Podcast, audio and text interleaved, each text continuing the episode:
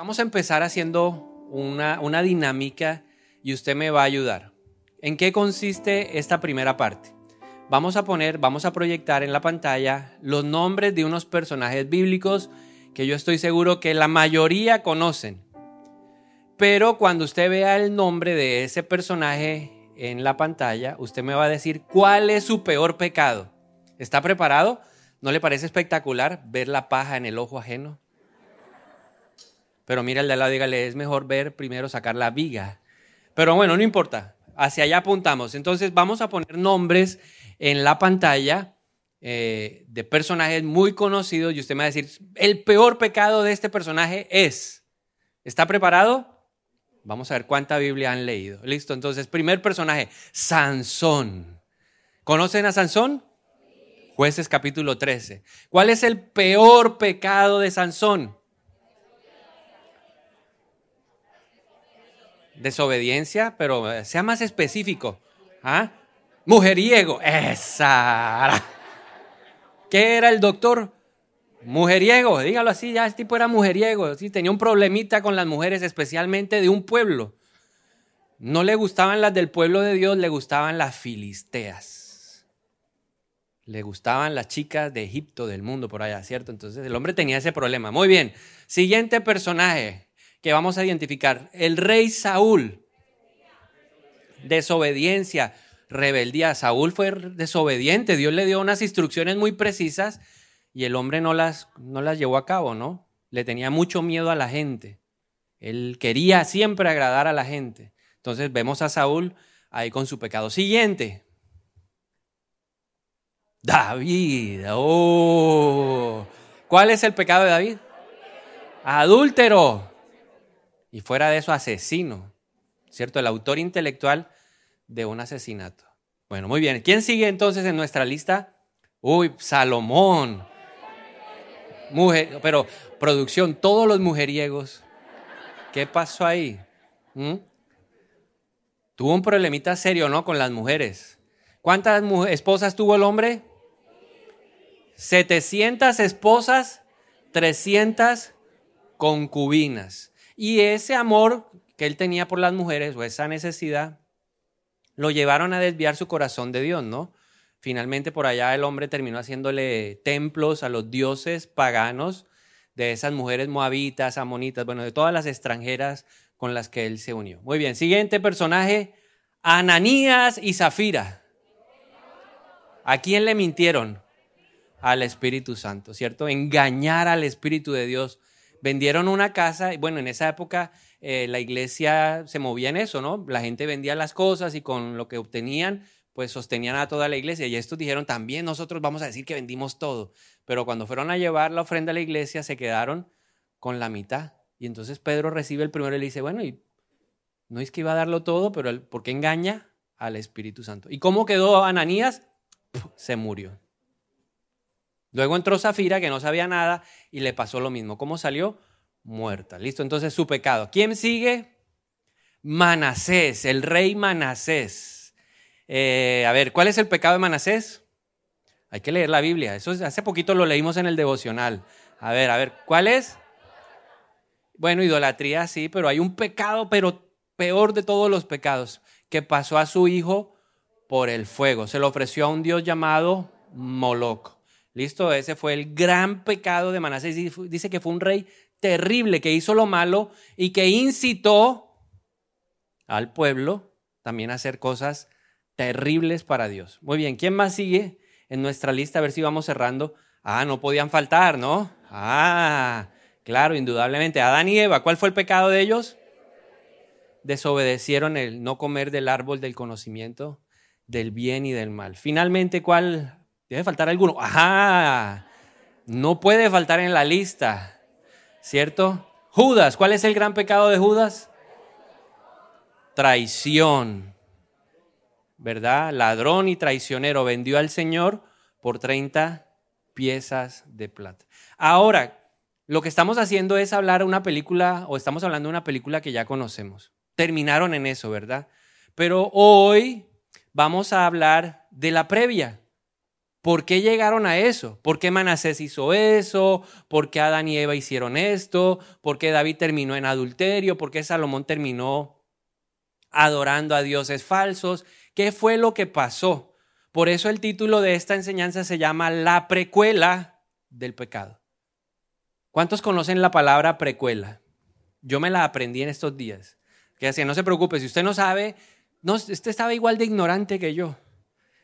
Precuela significa una película o una obra que describe hechos que ocurrieron antes de otra obra ya existente. Entonces le voy a dar un ejemplo para que entendamos mejor el concepto de precuela. ¿Cuántos se vieron Iron Man? La mayoría hemos visto Iron Man. En Iron Man aparece un personaje que se llama la Viuda Negra. En Iron Man 2 específicamente aparece la Viuda Negra. Nunca supimos de dónde salió, cómo salió, qué fue lo que pasó. Simplemente nos damos cuenta en la película que ella se convirtió al final en una vengadora. Pero recientemente, creo que el año pasado o el antepasado, salió la película de La Viuda Negra. Eso se llama una precuela, una historia que explica algo que ya nosotros conocemos. Hoy estamos hablando de historias de pecado, pero necesitamos saber cuál fue la precuela, qué es, cuál es el origen. ¿Por qué estos hombres y estas mujeres terminaron en eso? Ahora la Biblia nos dice el por qué. Santiago 1, 14 al 15. Santiago 1, 14 al 15 nos dice cuál es la precuela del pecado. La palabra de Dios dice así, versículo 14, Santiago 1, la tentación viene de nuestros propios deseos, los cuales nos seducen y nos arrastran. De esos deseos nacen los actos pecaminosos y el pecado cuando se deja crecer da a luz a muerte, a la muerte. Entonces, si nosotros tomamos este versículo y nos vamos devolviendo, vamos a darnos cuenta cuál es el origen o cuál es la fuente que dio como resultado el pecado de estos hombres. Entonces, vamos viendo el versículo y nos vamos a devolver. Dice, y el pecado cuando se deja crecer da a luz a la muerte. Ya hablamos cuál fue el pecado. Pero si nos vamos un poquito antes, dice, de esos deseos nacen los actos pecaminosos. ¿Cuál es la fuente principal del pecado? Satisfacer, dice, los deseos a ustedes o a todos nos seducen y nos arrastran hacia un camino que no es el de Dios. Pero si seguimos devolviéndonos, dice, la tentación. Entonces, para responder a la pregunta de cuál es la precuela del pecado, la respuesta es conceder o ceder ante la tentación. ¿Dónde se originó la historia de David? En que en algún momento de su vida él cedió a la tentación. Ahora la Biblia nos deja ver en qué momento fue el que, en el que él cedió a la tentación. Segunda de Samuel capítulo 11 empieza de la siguiente manera. Dice, en los tiempos en que los reyes debían ir a la guerra, David se quedó en el palacio y no solamente se quedó en un tiempo en el que él tenía que comandar y liderar a su ejército, sino que estaba haciendo una siesta. Y se levantó de la siesta y empezó a caminar en la azotea del palacio. Y dice la Biblia que vio a la distancia a una mujer desnuda que era muy hermosa. Ahí la Biblia nos está diciendo que David estaba enfrentando una tentación. Y entonces decidió llamar a la mujer, pero alguien le advirtió, porque él preguntó primero, bueno, ¿y quién es esa chica? Y le dijeron, ella es eh, Betsabé, la esposa de Urias, eletita. En otras palabras, le están diciendo, David es casada. Pero él todo eso lo pasó por alto. Y todos ya sabemos la historia en que él terminó adulterando y luego mandó a matar de cierta manera indirecta a Urias elitita. ¿Por qué? Porque él cedió a la tentación. La precuela de su pecado fue ceder a la tentación sexual. Él se dejó llevar por sus deseos. Sus deseos, sus pasiones lo arrastraron por un camino que no era la voluntad de Dios. Lo mismo le pasó a Salomón. Dios había advertido en Deuteronomio 17, cuando aún ni siquiera se había pensado en que hubiera un rey en Israel, Dios le dio esta palabra, el Espíritu Santo le dio esta palabra a Moisés. Deuteronomio 17, 17 dice, el rey, cuando a ustedes se les ocurra tener reyes como las demás naciones de la tierra, estas serán las instrucciones que el rey deberá seguir. Y una de esas era la siguiente. el rey no deberá tomar muchas esposas para sí, porque ellas apartarán su corazón del Señor. ¿Qué fue lo que pasó? Dios tenía una advertencia para Salomón en este caso, pero Salomón, frente a su deseo de tener muchas mujeres, pasó por alto este mandamiento del Señor. ¿Cuál fue el resultado? Que él terminó desviándose de Dios.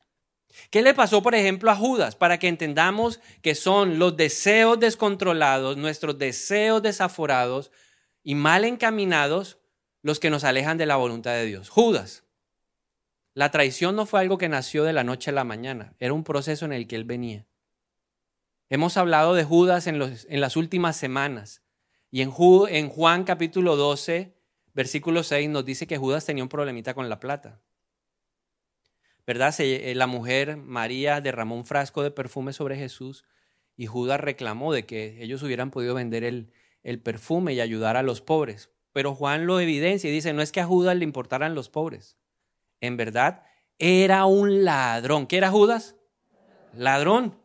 Y como estaba a cargo del dinero de los discípulos, a menudo, no era una que otra vez, a menudo robaba parte de lo que recibía. Entonces, Judas tenía un problema. Ya él nunca había tratado con esa necesidad del dinero.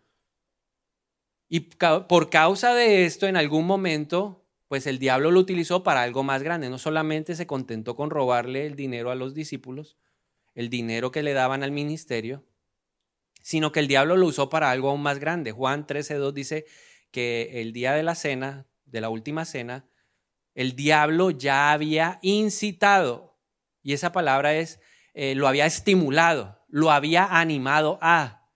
Y si uno sigue leyendo Juan capítulo 13, dice la palabra de Dios que más adelante el diablo entró.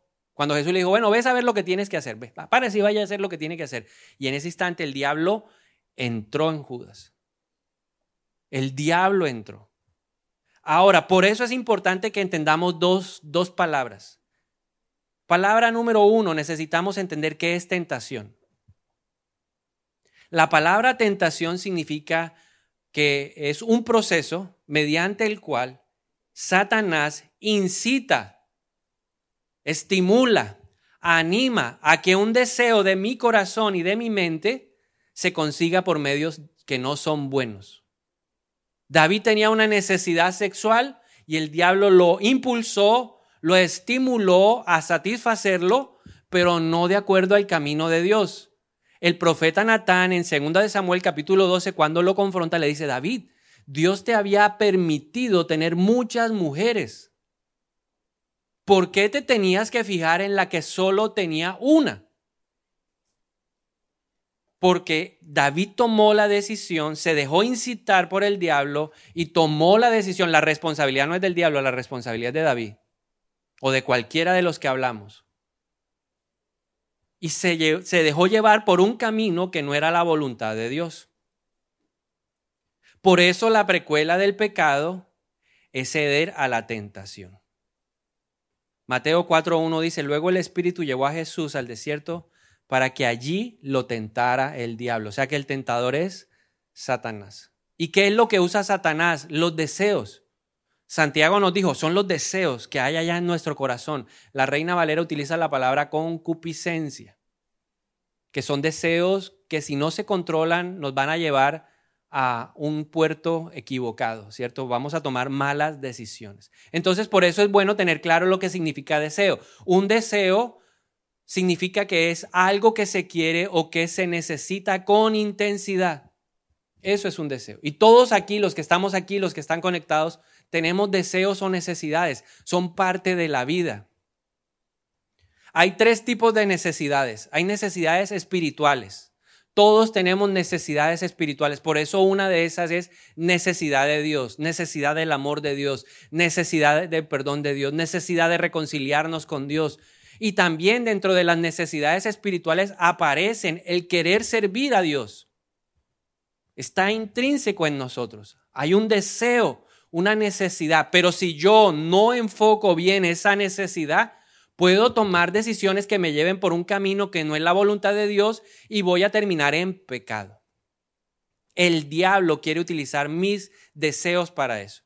Hay otra, en segundo lugar, hay otro deseo o necesidad que son las emocionales. Entonces necesitamos amor, necesitamos sentirnos importantes, reconocidos, necesitamos ser alabados, que la gente hable bien de nosotros, especialmente en nuestra familia, necesitamos reconocimiento, necesitamos sentirnos seguros, necesitamos sentirnos acompañados. ¿Qué le pasaría a David? ¿Por qué tomó esa decisión? ¿O qué le pasó a Salomón? ¿Por qué tomó ese tipo de decisiones? Seguramente tenían problemas o vacíos emocionales que los tomaron o los condujeron por ese camino. También hay necesidades o deseos físicos.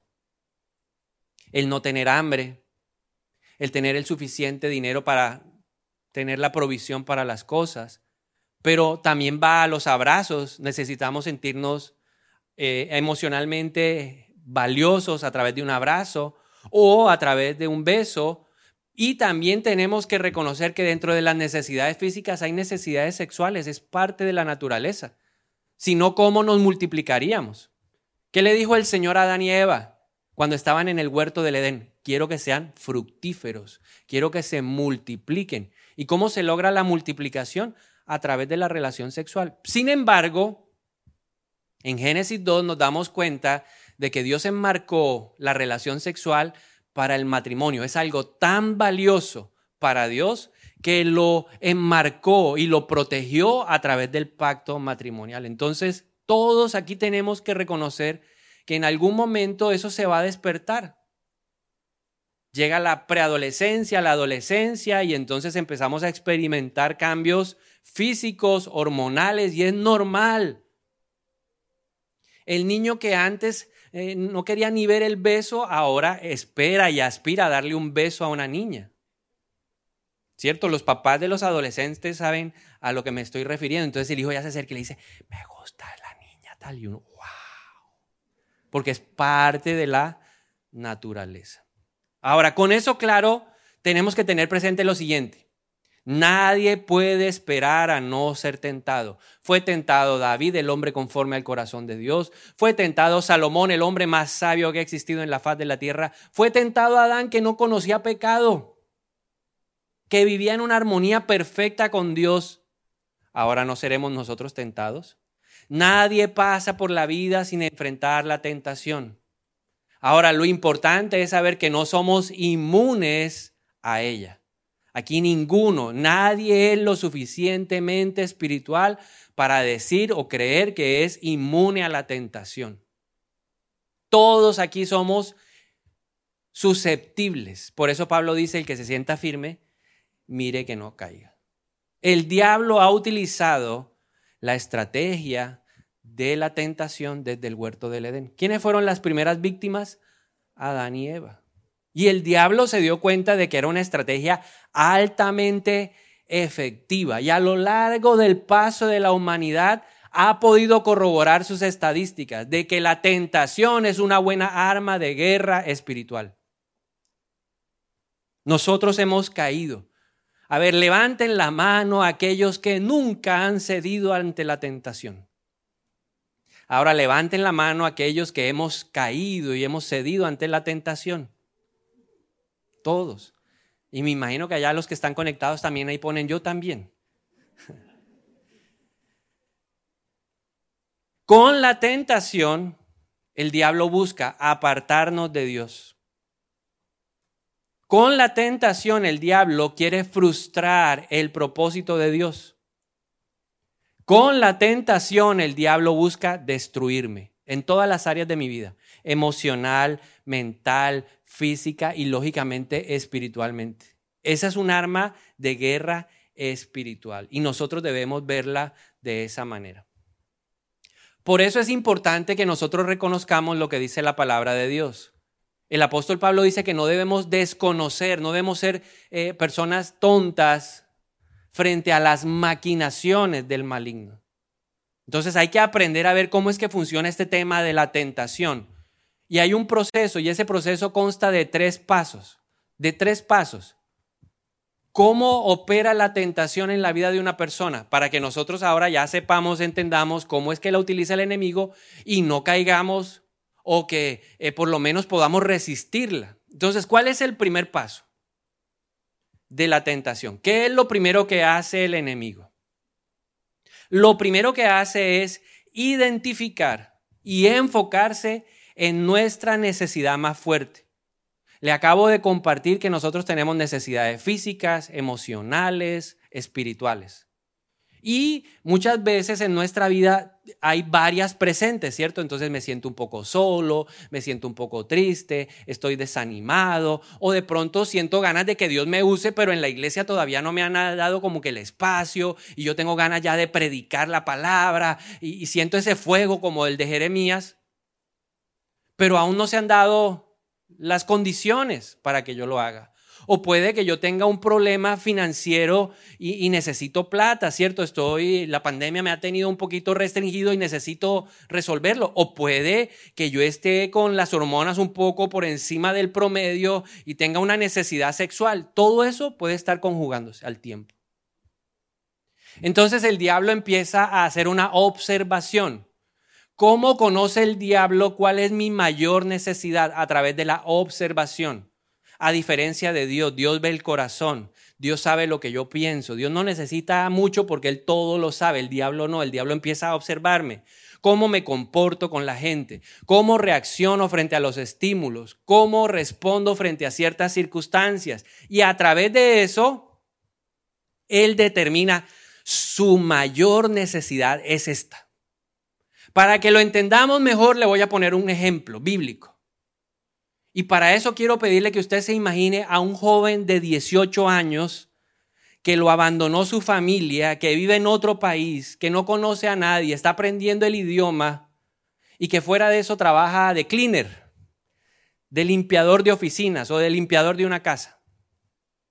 Esa es la radiografía de un joven que se llama José.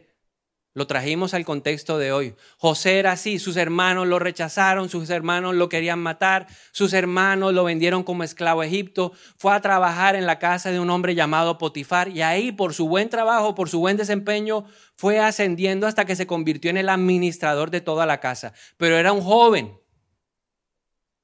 Bajo estas cosas que hemos hablado, tratemos de identificar qué necesidades tenía José. ¿Qué necesidades cree usted que tenía José? ¿Será que no tenía necesidades emocionales? ¿Será que él no extrañaría a su papá? Para, para su papá Jacob, José era muy especial, a tal punto que le había regalado una túnica de colores que lo identificaba como el hijo favorito. Ahora su papá no está. Tiene un vacío de papá. No hay un papá que lo abrace como lo abrazaba Jacob.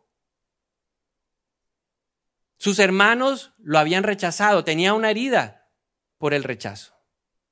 Él no entendía por qué sus hermanos lo habían vendido. Ah, lo querían matar, pero Rubén intervino y lo que logró fue que le salvaran la vida, pero lo vendieron. Entonces tenía necesidad. ¿Será que no, no se sentía solo? ¿Cuántos han vivido solo en algún país por allá lejano en donde no habla el mismo idioma? Y uno no se entiende nada, uno quiere un pan y no puede, no sabe ni pedir pan. Uno se siente solo. Uno se siente abandonado. Pero pensemos también, era un joven que tenía 18 años y a los 18 años, ¿cómo está el ímpetu sexual? Ahora ninguno ha sentido ímpetu sexual. ¿Algún hombre que recuerde los 18 años? ¿Cómo están? Arriba, ¿sí? José estaba, ajá. Entonces el diablo que dijo, solo, se siente rechazado no tiene quien lo abrace. Y fuera de eso tiene 18 años, le tengo ya, ya sé cuál es. Él tenía una necesidad emocional y física. Y el enemigo se enfocó en ella. Y entonces dice la palabra de Dios lo siguiente. Génesis 39, 6 al 7. José era muy joven, era joven, era un joven muy apuesto y bien fornido. Y la esposa de Potifar pronto comenzó a mirarlo y nos dice la Biblia con qué ojos, con deseos sexuales. O sea, este pelado se siente solo, este pelado está abandonado, este pelado necesita alguien que lo quiera, que lo mime, que lo consienta, que lo pechiche. y que también lo satisfaga sexualmente, se la tengo. El diablo dijo, ya yo sé por dónde me le voy a meter. Y la esposa de Potifar dice, le dijo a José, ven y acuéstate conmigo. Ni siquiera se lo pidió, le ordenó. Yo soy la ama acá, yo soy la dueña. Usted tiene, usted es parte de los objetos, venga conmigo. Pero la Biblia nos muestra que, José resistió. Ahora, Génesis 39, 10 dice que día tras día ella seguía presionando. ¿Y en dónde lo presionaba? En el área sexual. ¿Dónde te va a presionar el diablo a ti? ¿Dónde me va a presionar a mí? En donde somos más débiles. Porque tu mayor necesidad, si no se trabaja con Dios, se convertirá en tu mayor debilidad. Tu mayor necesidad, si no se trabaja con Dios, se convertirá en tu mayor debilidad. Y por ahí el diablo empieza a qué? A presionarnos. Si tu mayor necesidad es dinero, ¿dónde te va a presionar el diablo? Con el dinero. Te va a acercar personas que te van a ofrecer un dinero no muy bueno. Hay que aprender a esperar el tiempo de Dios. Por eso, de este primer punto surge una pregunta para cada uno de nosotros. ¿Tienes claro en qué necesidad está trabajando el diablo en tu vida? ¿O tienes claro en qué necesidad puede trabajar el diablo en tu vida? ¿Cómo te sientes sexualmente? ¿Cómo te sientes emocionalmente? ¿Cómo están tus finanzas? ¿Eres consciente? Si aún no eres consciente, lo primero que tenemos que hacer es pedirle a Dios que nos haga conscientes. Porque si no, el diablo se va a aprovechar de nuestra ignorancia. Entonces, paso número uno de este proceso de tentación, el diablo va a identificar tu mayor necesidad. Esta es. Y por ahí empieza a apuntar su estrategia. Y viene el paso número dos. El paso número dos consiste en que el diablo te va a hablar y te va a decir que le pongas sentido de urgencia a tu necesidad. Porque el diablo nos puede hablar. El diablo nos habla en la mente y nos habla en el corazón. Recuerde Juan 13.2 dice, y entonces el diablo incitó a Judas a hacerlo. O sea que ya Judas había hablado con el diablo en dónde? En la mente. Y el diablo le habla a uno en la mente. El diablo le dice a uno, mm, tienes 18, tienes 20, puedes hacerlo, o sea, tú puedes satisfacer tu necesidad y aún nadie se va a dar cuenta. Tranquilo, puedes ver, si tienes una necesidad sexual, puedes ver una página o puedes escribir o puedes hacer esto y tal y pascual y te puedes satisfacer y nadie lo va a saber porque el diablo quiere colocar en nosotros sentido de urgencia. Sentido de urgencia. Piense cómo le habla el diablo a un joven que tiene una necesidad sexual. ¿Qué le dice el diablo? Pero si es tu novia, si tú la amas, ¿por qué quieren decir que no? ¿Dónde dice eso? ¿Con que Dios dijo eso?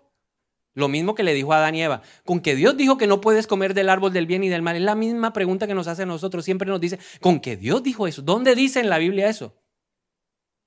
Y lo engaña a uno y le dice, pero si ustedes se aman, ¿no es que todo lo que vincula, eh, lo que guarda esa relación sexual es el amor? Y entonces uno mismo se autoengaña con base en el engaño de Satanás y uno accede a lo que Satanás le está diciendo. Pero aquí hay algo importante. La mujer de Potifar presionaba a José. Y nosotros no debemos dejarnos presionar por el tiempo. ¿Qué es lo que va a usar el enemigo? La presión del tiempo. Tienes un problema, una necesidad financiera, el enemigo te va a decir, resuélvela ya, resuélvela ya, resuélvela ya, resuélvela ya. Pero a nosotros a veces se nos olvida que a Dios le encanta el camino largo. Es un patrón de Dios, porque en el camino largo hay purificación de nuestra vida. Dios puede resolver un problema financiero en un abrir y cerrar de ojos, sí. Dios puede ponerte plata en la cuenta, sí, yo lo he visto. Yo he escuchado, yo he sido testigo de personas a las que Dios les ha puesto plata. Ay, yo no sé de dónde salió esto, pero aquí llegó y yo he preguntado y mm, ¿quién le puso ese dinero? Fue Dios. Porque ¿de quién es el oro y la plata? Del Señor. Pero a veces Dios no quiere resolver los asuntos de esa manera, porque si te resuelve el asunto ahora dándote los millones que tú debes, mañana te volverás a endeudar. Y Dios quiere que tú te conviertas en un buen administrador. Dios necesita tratar cosas. Él necesitaba tratar cosas en Israel, por eso decidió no llevarlo por un camino de dos semanas. Para ir a la tierra prometida, el camino era cortico, se iban bordeando el mar Mediterráneo y llegaban y entraban por Gaza. Pero Dios sabía que si se enfrentaban a los filisteos, ellos iban a regresar. Necesitaba convertirlos en un pueblo guerrero, valiente, transformar la mentalidad de esclavo en mentalidad de conquistadores. Y los llevó a un camino más largo. Entonces, si yo tengo una necesidad financiera, recuerde, a Dios le gusta el camino largo. Las deudas no se pagan en, quincenas o en meses, a veces toma años. La libertad financiera tiene un precio. Porque Dios quiere a través de eso enseñarnos la buena o principios buenos de administración. Pero yo no me puedo dejar engañar. Entonces, ojo, que el enemigo te va a poner sentido de urgencia. ¿Será que Dios no quiere que tengamos hijos? Por supuesto que sí. Es parte del propósito de Dios para una pareja, pero Dios quiere que los hijos nazcan dentro del matrimonio. Mire este versículo, Deuteronomio 23, 2. Moisés está hablándole a, la generación que va a entrar a la tierra prometida y le dice, no se admitirá en la asamblea del Señor a ningún hijo ilegítimo, ni a sus descendientes, hasta la décima generación. Cuando yo leí este versículo y el Espíritu de Dios trajo revelación a mi vida, me hizo entender que las personas que han nacido fuera del pacto matrimonial, antes de que se casen los papás, o que han nacido por fuera del hogar de, de los papás, tienen que ser ministradas en esta marca. Hay una marca espiritual que les impide tener una relación fluida y armoniosa. Porque he conocido personas y digo, esta persona trata de amar a Dios, se esfuerza por amar a Dios, pero ¿por qué no? ¿Cuál es la talanquera? Y el Señor me reveló esta palabra o nos reveló esta palabra para que pudiéramos ministrar a esas personas quitándoles la marca que el enemigo les puso. Pero la pregunta es, ¿por qué llegaron a eso? Porque alguien en algún momento se dio a la tentación. Esa es la precuela del pecado. Entonces, las generaciones cargan marcas o cargamos marcas porque alguien no se detuvo a ponerle límites a la tentación. Entonces, número uno, el enemigo, ¿qué es lo que hace? Te identifica, te analiza y determina cuál es tu necesidad mayor. Número dos, va a poner en tu mente y en tu corazón sentido de urgencia. Hazlo ya, resuélvelo ya. Es que tienes que satisfacerlo ya, es ya, es ya. Si no es ya, no sirve. Y número tres, te va a presentar la oportunidad para suplir la necesidad. Él va a generar todo eso. Entonces piense por lo menos en un hombre. Hay un hombre que es casado y tiene un problema. Siente, en su, en su mente cree que su esposa lo ha dejado de amar porque eh, su esposa ahora tiene más atención en el trabajo, más atención en otras cosas, su esposa no se comporta igual que él. ¿Cuál es el trabajo que empieza a hacer el diablo? Dice, tiene una necesidad. Porque la Biblia dice que no es bueno que el hombre esté solo. Entonces el diablo va a empezar a hablarle a ese hombre, a decirle, estás solo. Tu esposa ya no te atiende. Tu esposa ya no tiene nada que ver contigo, no te das cuenta, mira cómo, pero acá sí, con la samita, y usted empieza a sentirse, el hombre empieza a sentirse que estoy solo, me siento solo. Y de repente, de la nada, aparece la exnovia de hace 25 años por Instagram y te escribe, hola, qué bueno volverte a ver.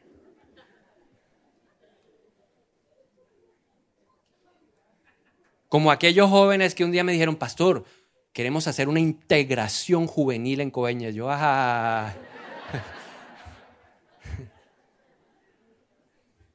Yo le dije, tú no sabes lo que hace el frizz del mar. El atardecer de Coveñas.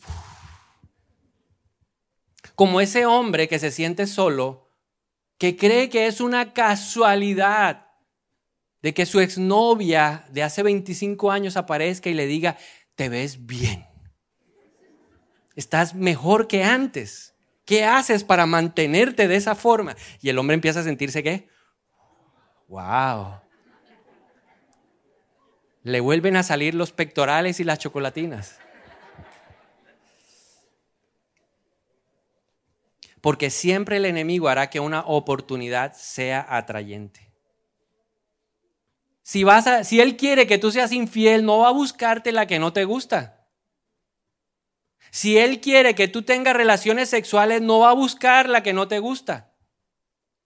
Si estás en problemado financieramente, te va a hablar de un dinero fácil, rápido y que se multiplica.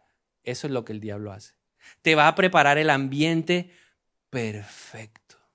David tenía una necesidad y el diablo le recreó el ambiente perfecto. Tenía que estar en la guerra, pero estaba pereciendo. Caminando por el palacio, pensando, meditando qué harían sus hombres pero de repente vio a una mujer muy, muy, muy hermosa, que le gustó. Entonces yo debo entender, por eso tengo que ser sabio y entendido que el enemigo me va a poner siempre en el ambiente perfecto para desarrollar mis deseos. Recuerde que los deseos de nuestro corazón nos arrastran y nos seducen. Y el deseo descontrolado que produce un hábito pecaminoso que genera pecado y que termina en muerte. Ese es el ciclo de la tentación. Así, de esa manera, en esos tres pasos, el enemigo busca que nosotros caigamos. Así le pasó a todos. Así le pasó a Ananías y a Zafira. Así le pasó a Judas. Lo de Judas no fue de la noche a la mañana. Poco a poco fue cayendo. Primero me robé 50 mil, luego no alcanzó otros 100 mil, luego 200 mil y luego me dijeron, viene el premio gordo, necesitas plata, hay un premio gordo, facilito. Entréganos a Jesús y vas a tener 30 ciclos de plata.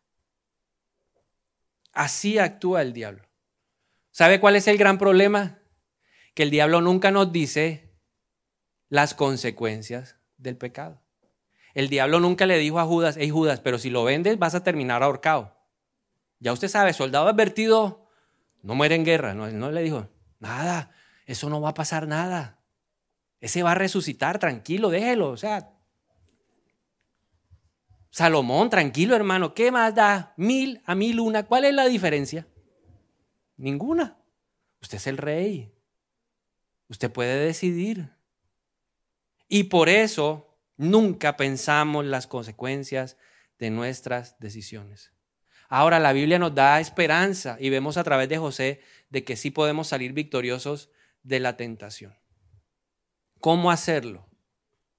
¿Cómo ser como José? Porque José nos dice, sí es posible. Ahora la Biblia dice que todo lo puedo en Cristo que me fortalece. Sí hay maneras de enfrentar la tentación sin perder la vida.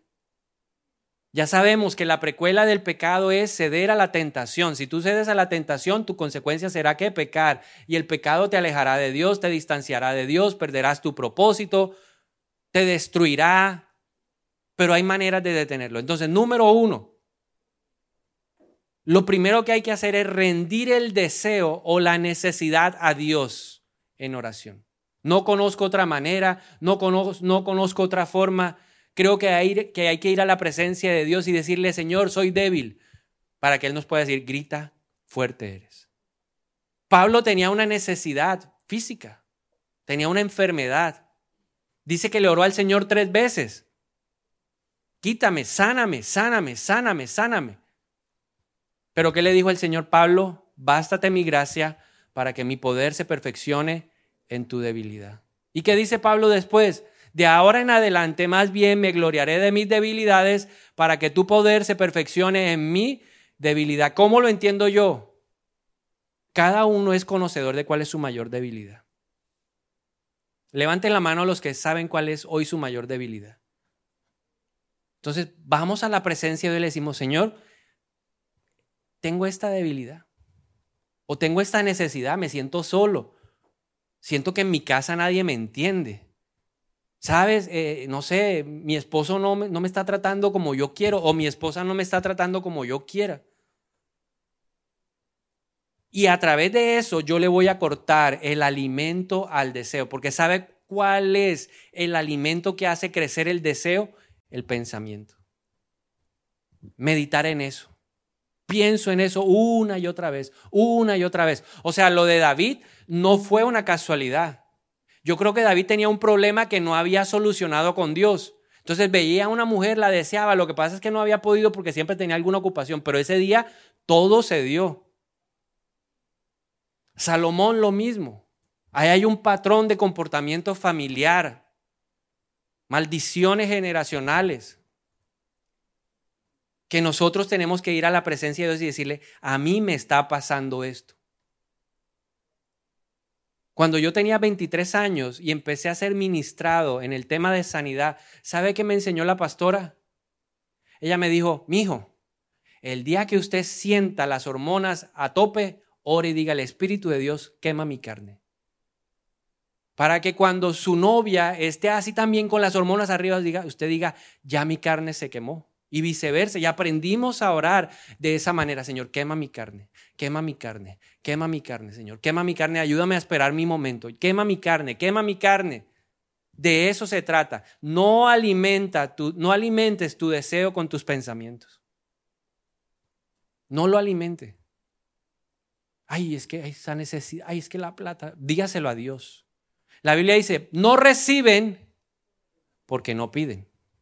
O a veces piden pero piden mal, porque piden para satisfacer sus propios deseos, los malos deseos. Entonces Dios nos va a ayudar a filtrar, el Espíritu de Dios nos va a ayudar. Porque tal cual es el pensamiento del hombre, dice Proverbios 23, así es el camino de él. Entonces, ojo con, la, con lo que yo pienso. Por eso la Biblia dice, lleva todo pensamiento cautivo a la obediencia a Cristo. Llévelo. Cedemos ante la tentación porque nos falta hacer guerra espiritual con inteligencia. Y la mejor guerra espiritual es ser, ser libre con la verdad. Conocerás la verdad y la verdad te hará libre. Yo aprendí que eso es lo mejor. Entonces usted puede buscar a alguien, puede buscar a alguien y decirle, líder, necesito ser libre. Mire, yo, yo tengo una necesidad, estoy peleando con esto. Y cuando usted lo aclara, usted va a recibir qué? Sanidad y libertad. Lo experimenté hace poco con un ovejo. Yo le dije, Dios me dice que te pregunte, ¿qué quieres sacar a la luz? ¿Qué quieres exponer de tu vida? Y me dijo, tengo un problema sexual. Tengo un problema sexual. Yo estoy viendo pornografía. Y lógicamente la pornografía va acompañada de masturbación. Y lo ministré, lloré por él, declarando Juan 1.5 que donde hay luz, la oscuridad deja de prevalecer. Volví a hablar con él a los días y me dijo, me siento más tranquilo. Yo sentí que cuando lo confesé hubo liberación en mi vida. Que eso que me estaba agobiando y que me estaba eh, destrozando, ya ese peso no está en mí. Y él ha ido ahí caminando y cada día avanza orando al Señor para que lo ayude a no caer en esa tentación y que lo libre de ese mal. Porque él decidió no alimentar más el deseo decidió exponerlo delante del Señor. Lo segundo, reconoce en cuál esfera estás más vulnerable.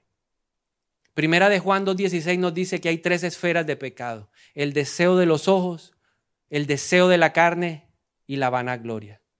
¿En dónde sientes tú más el, el deseo, la atracción? Vanagloria, aplausos, reconocimiento, necesidad de sentirte importante, alabado, exaltado. El deseo de la carne, adulterio, fornicación, todo tipo de inmoralidad sexual, celos, pleitos.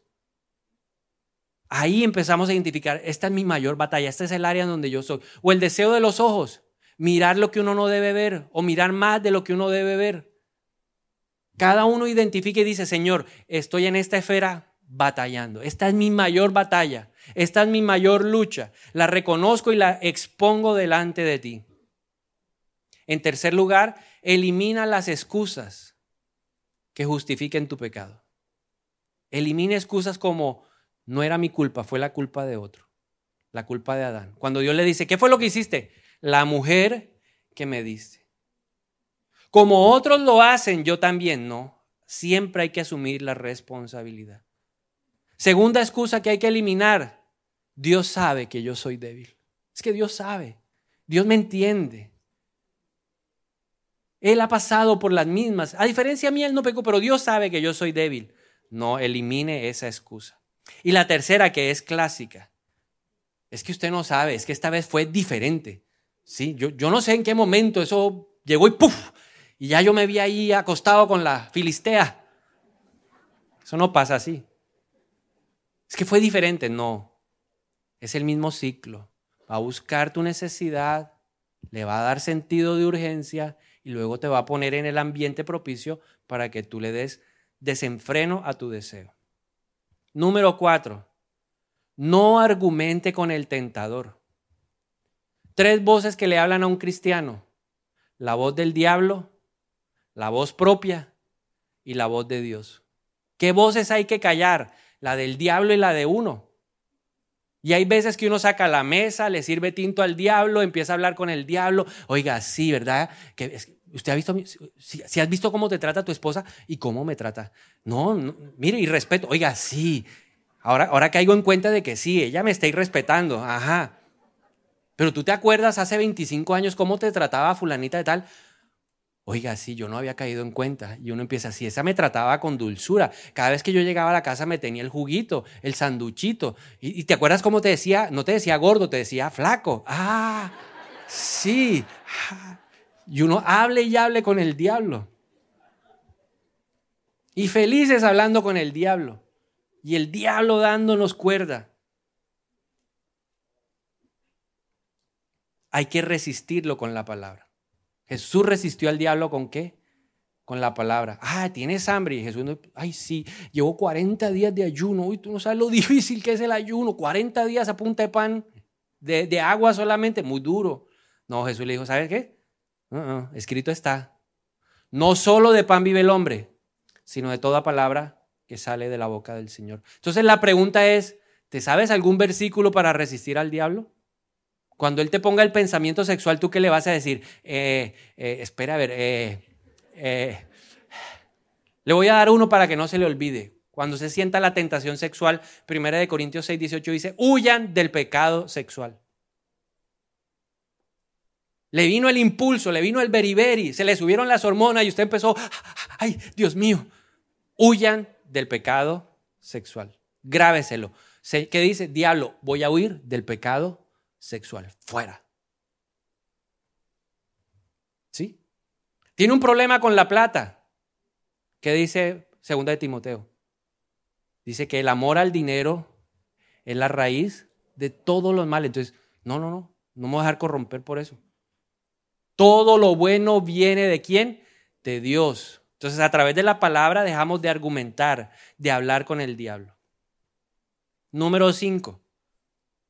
Tome distancia del tentador. ¿Se acuerda de Jesús y Pedro? Primera escena. ¿Quién dice la gente que soy?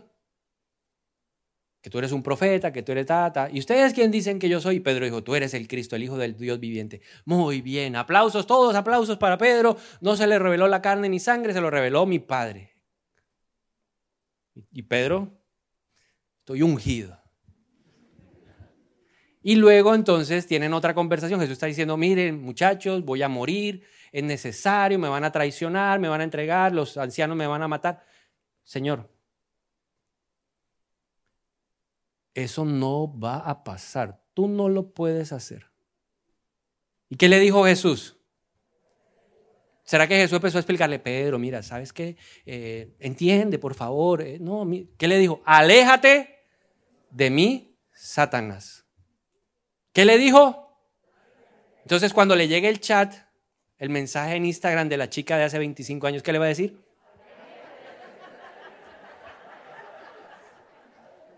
No, usted la va a bloquear. Si no falta que le escriba, aléjate de mí, Satanás, y este que... Me voy, pues enloqueció. No, lo que el Señor nos quiere decir es, aléjate del que te invita a la tentación. Si ese amigo es el problema, ¿qué tienes que hacer con tu amigo? Aléjate de él. Déjelo.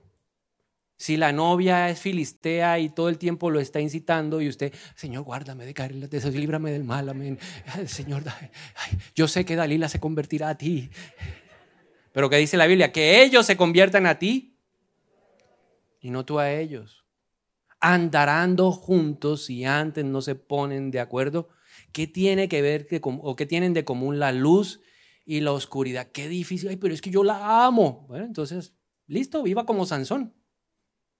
¿Sabe cómo terminó Sansón?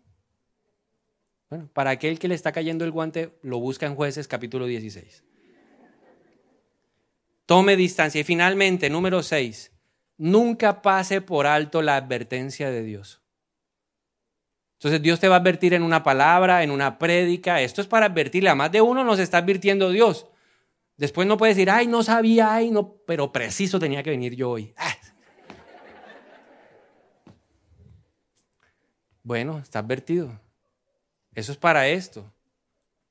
O puede que un líder le diga, hey, pilas, porque Dios me mostró algo. Ojo, que lo veo como tembleque, tembleque. Sí, lo he visto, tal. No, pase por alto las advertencias de Dios. A través de su palabra, a través de figuras de autoridad. ¿Qué le pasó a Sansón? ¿Por qué terminó tan mal? Porque pasó por alto lo que sus papás le decían. Jueces capítulo número 14, versículo 2 al 3. Dice que cuando volvió a su casa, dijo a su padre y a su madre, me gusta una joven. Hasta ahí no hay problema. Es normal que un tipo ya a los 23 o 24, no a los 50, se quiera casar, ¿cierto? normal y está bien. Pero el problema es que le dijo, me gusta una joven filistea de Timna y quiero casarme con ella, consíganmela. Pero su padre y su madre se opusieron. ¿Acaso no hay una sola mujer de nuestra tribu o entre todas las israelitas con la que puedas casarte? Preguntaron. ¿Por qué tienes que ir a los filisteos paganos a buscar una esposa? Dios quiere hablarnos también a través de nuestra autoridad. No menosprecie ni desprecie la voz de su autoridad. Papá, mamá, jefe, líder, cualquiera sea el ámbito, valore la palabra de autoridad. Amén. Entonces, en esta mañana yo quiero hacer una invitación a aquellos que no quieren ceder ante la tentación. Ya sabemos cuál es el resultado. La precuela del pecado es ceder a la tentación. Si yo cedo a la tentación, la consecuencia va a ser que pecado. Y el pecado me distancia, me aleja, me hace perder mi propósito del Señor. Entonces, si usted es uno de esos que quiere decirle, Señor, yo hoy me quiero levantar a resistir la tentación, yo le invito a que se ponga de pie y oremos un segundo, unos minuticos.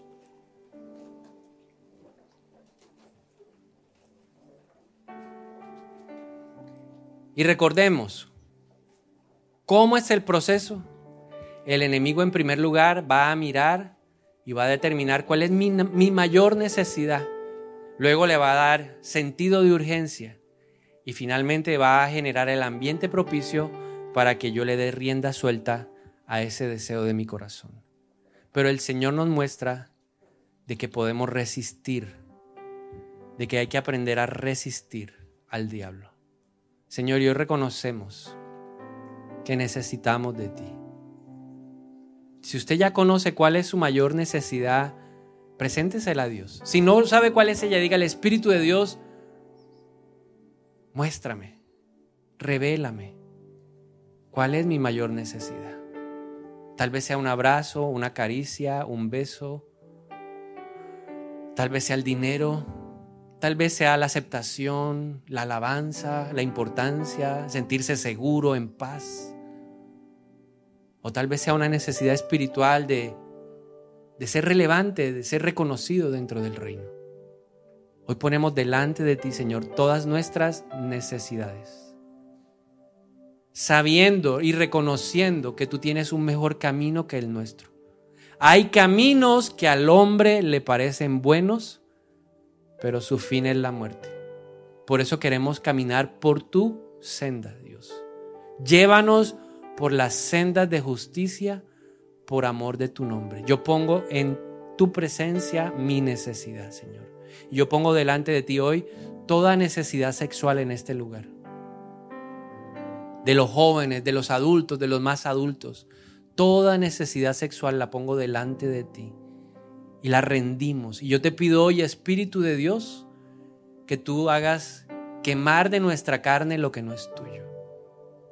Ayúdanos, Espíritu Santo. Tu palabra dice que lo que es de ti es contra la carne y lo que es de la carne es contra ti. Por eso lloramos para que tú prevalezcas en nuestra vida. Yo oro hoy por toda necesidad emocional, necesidad de alabanza, de aceptación, de importancia, de amor, de seguridad, de paz, de compañía.